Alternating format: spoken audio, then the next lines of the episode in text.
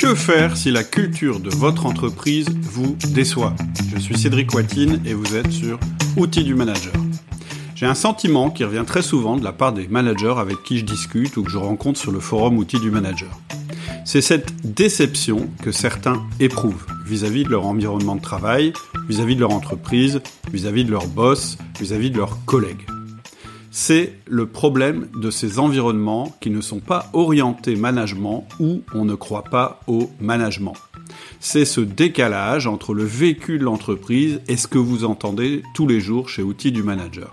Quand vous êtes confronté à une culture d'entreprise qui ne met pas en avant le management, le plus dangereux, c'est de devenir cynique. Or, le manager cynique est la pire plaie que l'on puisse trouver dans les entreprises aujourd'hui. Alors pour ne pas devenir cynique, je vous propose de passer à l'action et de changer la culture de votre entreprise. On va voir ce qu'est la culture d'entreprise, comment la changer en théorie, comment la changer en pratique et que faire si vous ne supportez plus votre patron. Qu'est-ce que la culture d'entreprise? La culture d'entreprise, ça n'est pas ce qui est écrit dans les plaquettes. Ça n'est pas le fait qu'il y ait un baby-foot. Ça n'est pas le fait que l'organigramme soit distribué ou pas. Ça n'est pas le fait que l'organigramme soit plat ou pas plat, ou qu'il y ait un organigramme ou qu'il n'y ait pas d'organigramme. Je ne crois pas à la culture d'entreprise imposée d'en haut avec des plaquettes des belles phrases ou avec une forme d'organisation particulière. Je ne crois pas aux injonctions, je ne crois pas aux bonnes intentions. Alors, la culture d'entreprise, qu'est-ce que c'est? La culture d'entreprise, c'est la somme des comportements qui ont cours dans l'entreprise. C'est ce que l'on fait, pas ce que l'on écrit ou ce qu'on affirme. C'est ce qu'on peut voir dans l'entreprise. C'est ce que vos clients peuvent expérimenter concrètement quand ils s'adressent à vous. Bref, la culture d'entreprise, c'est la somme des comportements, c'est la somme des choses que l'on fait tous les jours. Et quand je définis la culture d'une entreprise de cette manière, cela parle beaucoup plus aux dirigeants et aux managers. Pourquoi? Parce qu'ils sont pragmatiques, orientés sur le fait de bien faire les choses pour obtenir des résultats. Et à partir du moment où vous voyez la culture d'entreprise de cette manière-là, il est beaucoup plus simple de comprendre comment vous pouvez la changer. Pour changer la culture d'une entreprise, il faut changer les comportements. Pour changer les comportements, il faut mettre en place des rituels. Il faut utiliser des outils de communication. Il faut parler aux gens, les influencer et regarder dans quelle mesure leur comportement évolue. Et ça, c'est vraiment le parti d'outils du manager. Je ne démarche pas les entreprises, je parle aux managers, aux managers de toutes les entreprises. Je leur démontre comment ils peuvent changer leur comportement, je leur démontre qu'ils vont y trouver un avantage personnel. C'est simple, plus de managers en France appliqueront les méthodes outils du manager, plus il y a de chances que les entreprises changent de culture, c'est-à-dire changent de comportement. Qu'est-ce que ça signifie pour vous? Cela signifie clairement que vous ne devez pas attendre d'être dans l'entreprise parfaite qui applique toutes les méthodes outils du manager. Pourquoi? Parce que cette entreprise n'existe pas ou pas encore. Si vous avez cette posture, c'est comme si vous disiez je refuse d'entrer dans le monde car il n'est pas exactement comme je le voudrais. Le monde ne sera jamais exactement comme vous le voudrez. Par contre, vous avez des leviers. Et donc maintenant, je vais vous montrer comment vous pouvez changer la culture de votre entreprise. Et je vais vous proposer de le faire à travers deux phrases très connues que j'ai un peu modifiées. La première, c'est ne te demande pas ce que ton entreprise peut faire pour toi, mais ce que tu peux faire pour ton entreprise. Et la deuxième, c'est ne parle pas de ce que tu ne peux pas changer, mais agis sur ce que tu peux changer. La première chose, c'est de ne pas te demander ce que ton entreprise peut faire pour toi, mais de voir ce que tu peux faire pour ton entreprise. En fait, ton objectif en tant que manager, c'est d'atteindre les deux R. Les deux R du management, ce sont les résultats et la rétention. Ton objectif, c'est d'amener tes collaborateurs à être performants, ce sont les résultats, et à rester fidèles à l'entreprise, c'est la rétention. Pour le moment, ça doit être ton unique focus.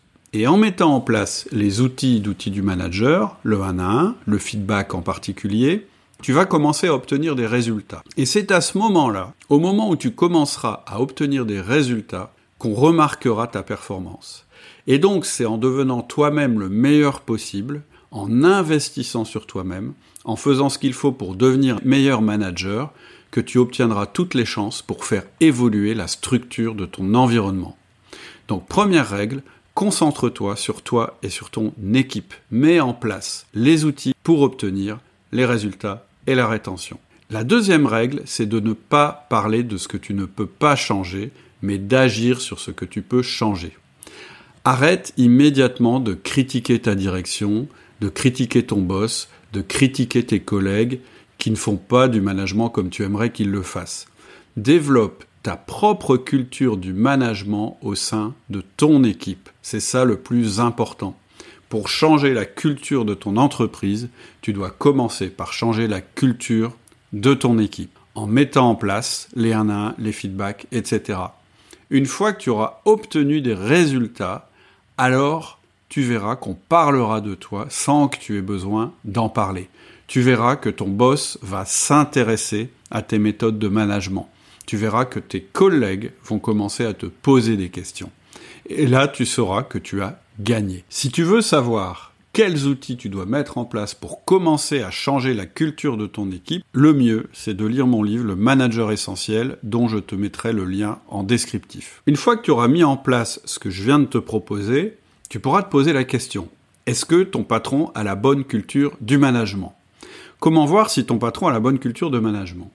Eh bien, la réponse est très simple. Est-ce qu'il obtient de la rétention et est-ce qu'il obtient des résultats C'est-à-dire que tu vas devoir faire un effort sur ton jugement critique et l'affiner un petit peu. Plutôt que de te dire mon patron est mauvais, tu vas faire deux colonnes. Dans la colonne de gauche, tu vas lister les comportements qui selon toi sont les bons parce qu'ils obtiennent de bons résultats et dans la colonne de droite, les comportements qui selon toi sont mauvais parce qu'il obtient de mauvais résultats avec cela. Par exemple, à gauche, il développe le chiffre d'affaires.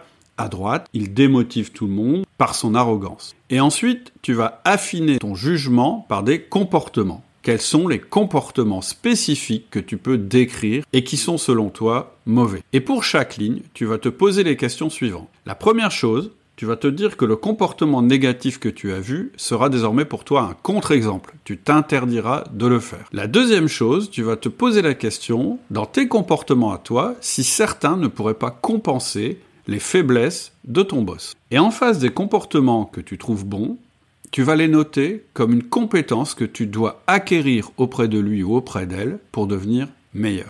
Et si après avoir fait ça et après m'avoir écouté, tu penses toujours qu'il est insupportable de rester dans cette entreprise, je te prépare un petit test qu'on va appeler le Should I Stay or Should I Go? Est-ce que je dois rester ou est-ce que je dois partir?